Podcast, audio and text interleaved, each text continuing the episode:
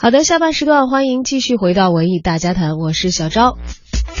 接下来进入我们的星期天特别环节——大神乐评。Hello，大家好，今天的大神乐评，我们来探讨《我是歌手四》第八集的内容。今天的嘉宾有，大家好，我是声乐老师贺章。大家好，我是最摇滚的光一天主编木一。好的，我们今天来首先来谈论一下李玟老师怎么样？李玟曾经在上一期节目爆出一个料，她曾经因为几乎失声的原因退出了乐坛啊。当时她说，她连最简单的歌曲都没有办法驾驭。她丧失信心的时候，她并没有放弃，选择了通过练习啊来恢复自己的声音。啊，那么它就是通过 speech of singing 啊这样的一个体系来恢复自己的声音的。SLS 是源于欧美的一个非常全面的声乐学习系统。那么首先它是由赛斯创立的啊，在很多欧美国家都得到了普及。它在中国仅仅是由王力宏、林俊杰等等一些的人啊首先的去练。那么问题是什么呢？就是因为它是为西方人而设计的一种教程。在中国或者是在东方，其实很多的东西，包括中国的咬字啊，包括我们等等的一些语言习惯啊，是需要中国化的。所以说，SLS 的很多东西的中国化需要啊，包括我在内的很多声乐老师去进行孜孜木木的探索。相信在不远的未来，会给大家带来一套更加适合我们国人练习的非常全面的声乐教学体系。OK，了解。大家都知道，李玟其实是在国内啊最早一批演唱 R&B 曲风的歌手。但是其实 R&B 歌手在表达情感方面本来就会稍显欠缺，特别是在中国啊，因为中国文化讲究的是一种返璞归真啊，化繁为简。其实对于情感的表达，人们往往的认知最直白的声音，其实更能深入人心。所以李玟在表达的时候啊，往往要做减法，去掉很多对声音的花样控制。但是这恰恰是他的擅长所在。所以呢，相当于以自己的短处去攻击别人的长处，自然名次就排不到很好了。好的，那这一次呢，李克勤的成绩好像也不是特别尽如人意。其实李克勤的声音当中有一个非常大的问题啊，他一直倾向于平衡的输出他的声音，所以被称为零瑕疵的歌手。但是他的换声又不是强项啊，到了高音很容易就失去了平衡，这个时候声音就容易变得单薄，没有厚度。一旦出现这种瑕疵，那么高音听起来就会显得有些的突兀啊。不过这次他的硬伤是咬字啊，李克勤的普通话咬字一向很死板啊，特别是这首，在这首近期的丑八怪里体现的就更为明显了，缺少一种时尚感。那其实说到这一点，不得不提到同为香港歌手的陈奕迅。那么陈奕迅的咬字就非常的亲切和自然，这种亲切自然来源于他的咬字非常的靠前，那么再加上他非常浑厚靠后的发声，合起来呢就是一个正正好好的。其实说到这个陈奕迅，不得不提到他最好听的中音区啊，这种中音区是我们日常交流最常用的，所以它最为能传达表达我们的情感。那么陈奕迅又善于从第三人称的视角去诠释歌曲当中的情感，这种方式最适合陈奕迅这种浑厚的中音区，会把一种非常强烈浓厚的情感慢慢的铺洒在听众的心中。所以呢，我经常会说啊，陈奕迅是一个乐感和他的情感都非常好的一位歌手。其实他的早期的声音和现在的声音差别非常的大。陈奕迅就是那种一流的天赋加上一流的乐感，时代需要什么样的声音，他就能够蜕变成什么样的样子。这样的歌手是非常难得的歌手。没错。那么李克勤啊，大家会发现，其实他演唱粤语歌曲的时候和演唱国语歌曲的时候存在着不小的差异。为什么会这样？其实国语歌啊是最难唱的歌曲，因为其实我们的汉语当中有很多的子音，这种子音在声乐技术当中啊，我们很容易一不小心就容易发得很窄。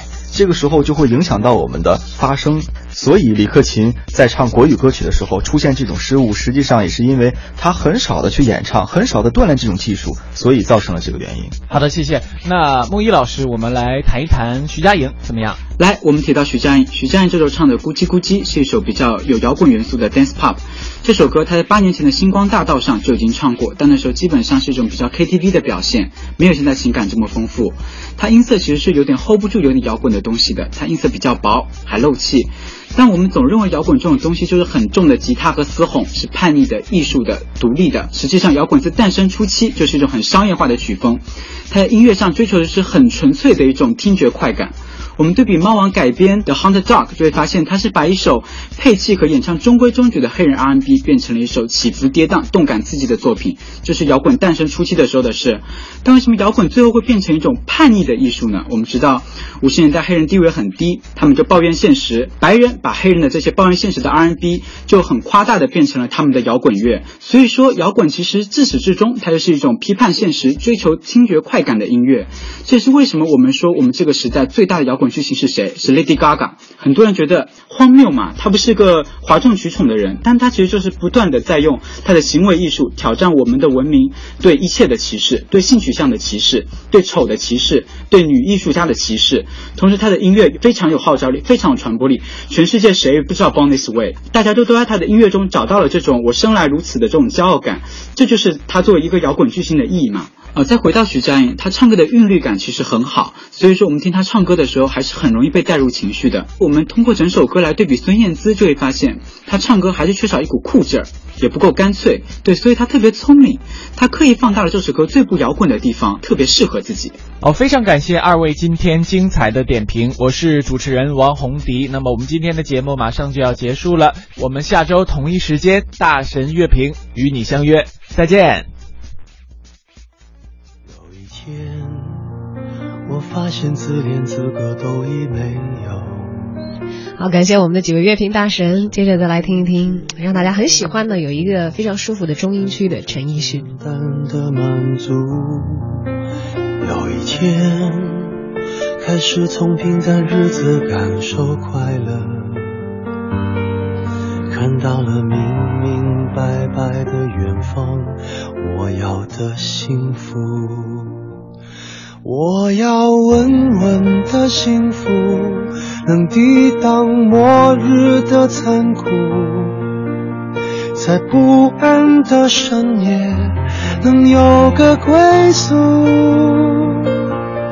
我要稳稳的幸福，能用双手去碰触，每次伸手入怀中。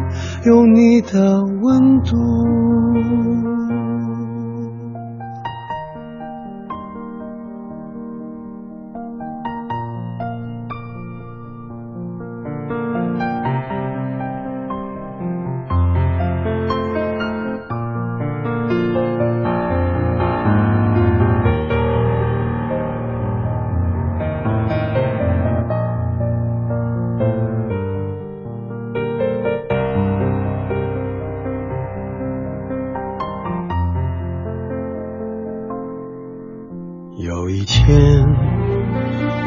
现自怜资格都已没有，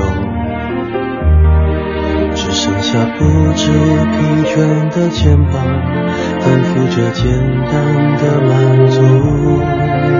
有一天，开始从平淡日子感受快乐，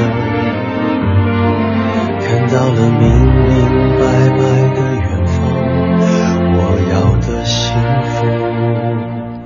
我要稳稳的幸福，能抵挡末日的残酷，在不安的深夜能有个归宿。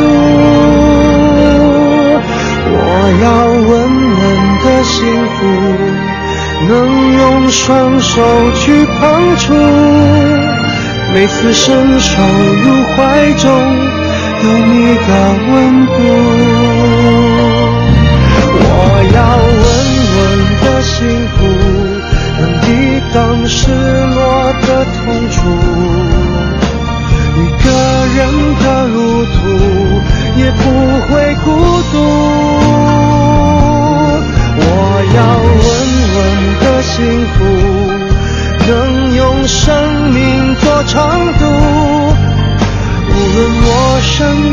何处，都不会迷途。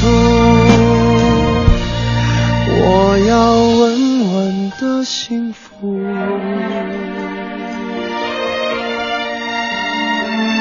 这是我想。